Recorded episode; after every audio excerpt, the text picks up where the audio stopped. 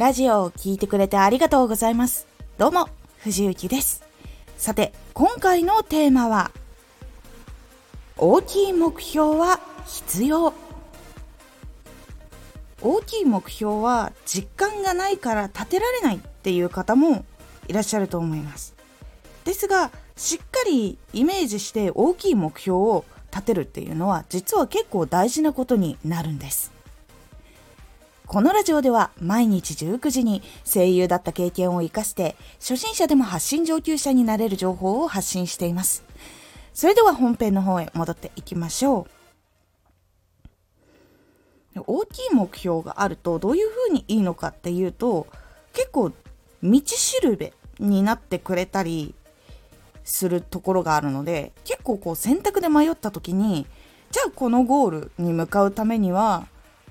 これはいい判断なのかとかあとは何をしたらいいのかなとかそういう風な判断の基準にもなってくれたりとかするので大きい目標っていうのは実は決めた方がいいんです。で短期的な目標はどういう感じになるのかっていうと1つ目が小さい目標っていうのは結構行き先が分かりにくくなるその短期的なゴールまでの道筋は分かるんだけどこれをクリアしたことでどうつながるのかっていう風になる時にその先の大きいゴールが分からないと今はこうなったけどどうしようってなってしまうっていうことが起こったりします。で2つ目がやることが分かりにくくなる。こう目標がない状況ででも今を打開したいなって思った時にあれもこれもってこうバーってやりたいことが出てくるんだけどこうどこを最初にやったらいいかっていう判別もつきにくくなってしまうしこれをやったことでいいのか悪いのかっていうのも分かりにくくなってしまうっていうのが実は出てきてしまうっていうことで道にこう迷っちゃうみたいなこととかが出てきます。そして3つ目大きくなるために必要な勉強がわからなくなる。結構そのキンキンの自分がちょっと成長するちょっと伸びるっていうぐらいの感じでいくと本当はもっと大きくどういう人たちとこう仕事をしなきゃいけないのかとかどういう人たちと今後お仕事をする時に話さなきゃいけないのかとかそういうふうな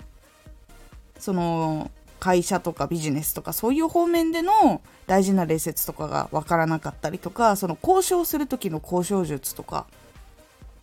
あとはどういうこう専門知識を持っていた方がいいのかっていうその知識の深さとかそういうのも実は分からなくなってしまうという部分が出てきてしまいます。これが短期目標で今を成長させるにはいいんだけれどもその積もり積もった今の目標っていうのが最終的にどこに行くのかっていう道がわからない状態で道を切り開いていくとどこに出るかわからない道っていうのが完成してしまうっていうのがあるのであれ本当にやりたかったことができてないなってなったりとか途中で大きい夢が見つかってそのためにやりたいなってなってもすごく時間がかかってしまったりとか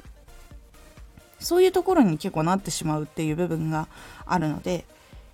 大きい目標っていうのはしっかりと立てた方が実は良かったりするというお話です。じゃあその小さい目標は決められるけど大きい目標って実感がないしどうやったらいいのかわからないっていう風になる方いるかと思います。その時はまず自分が今活動している理由っていうのは何か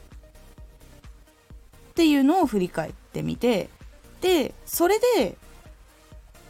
多くの人っていうのは何人に届けたいのかなとかどういう風な展開をしたいかなとかっていうイメージをしてみる。例えば歌配信していたとしたらこれがまず1,000人の人に届いてで小さなライブハウスでイベントをしてみてその時にいっぱいのお客さんが来てこう直接会って話してみてで自分が作ったグッズを販売したらすごく喜んでもらえたとか記念品として持ち帰ってもらったとすごく大切にしてもらえたとか。でそういうのをもっとグレードアップしたいなってなった時に多くのアーティストっていうのは大きいライブハウスってどういうとこ使ってるのかなとかっていうのを調べたりするとだんだんこう大きいこと自分がこう具体的に大きいことをイメージできない時は自分がやっている活動と同じようなことをやってる人でも成功の道を歩んでいる人たちっていうのはどういうことをやってるのかなっていうのを調べてみることで自分が次どういうふうに辿っていったらいいのかなとかあ自分ってこういう中間地点みたいなのがあるんだなっていうのがイメージできるようになっていくので自分がまずどういうことをやっているのか。でどういうふうになりたいからそういうふうにやったのか。っていう理由を振り返ったら次は成功している人たちのリアルなところをこう見てあ自分ってこういう風になっていくんだな。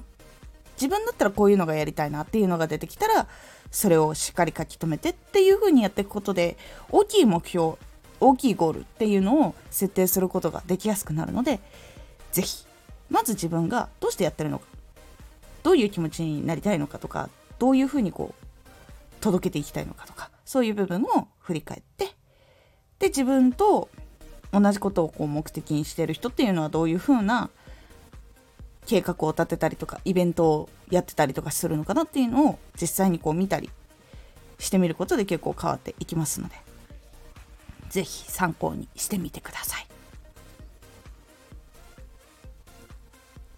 回のおすすめラジオ。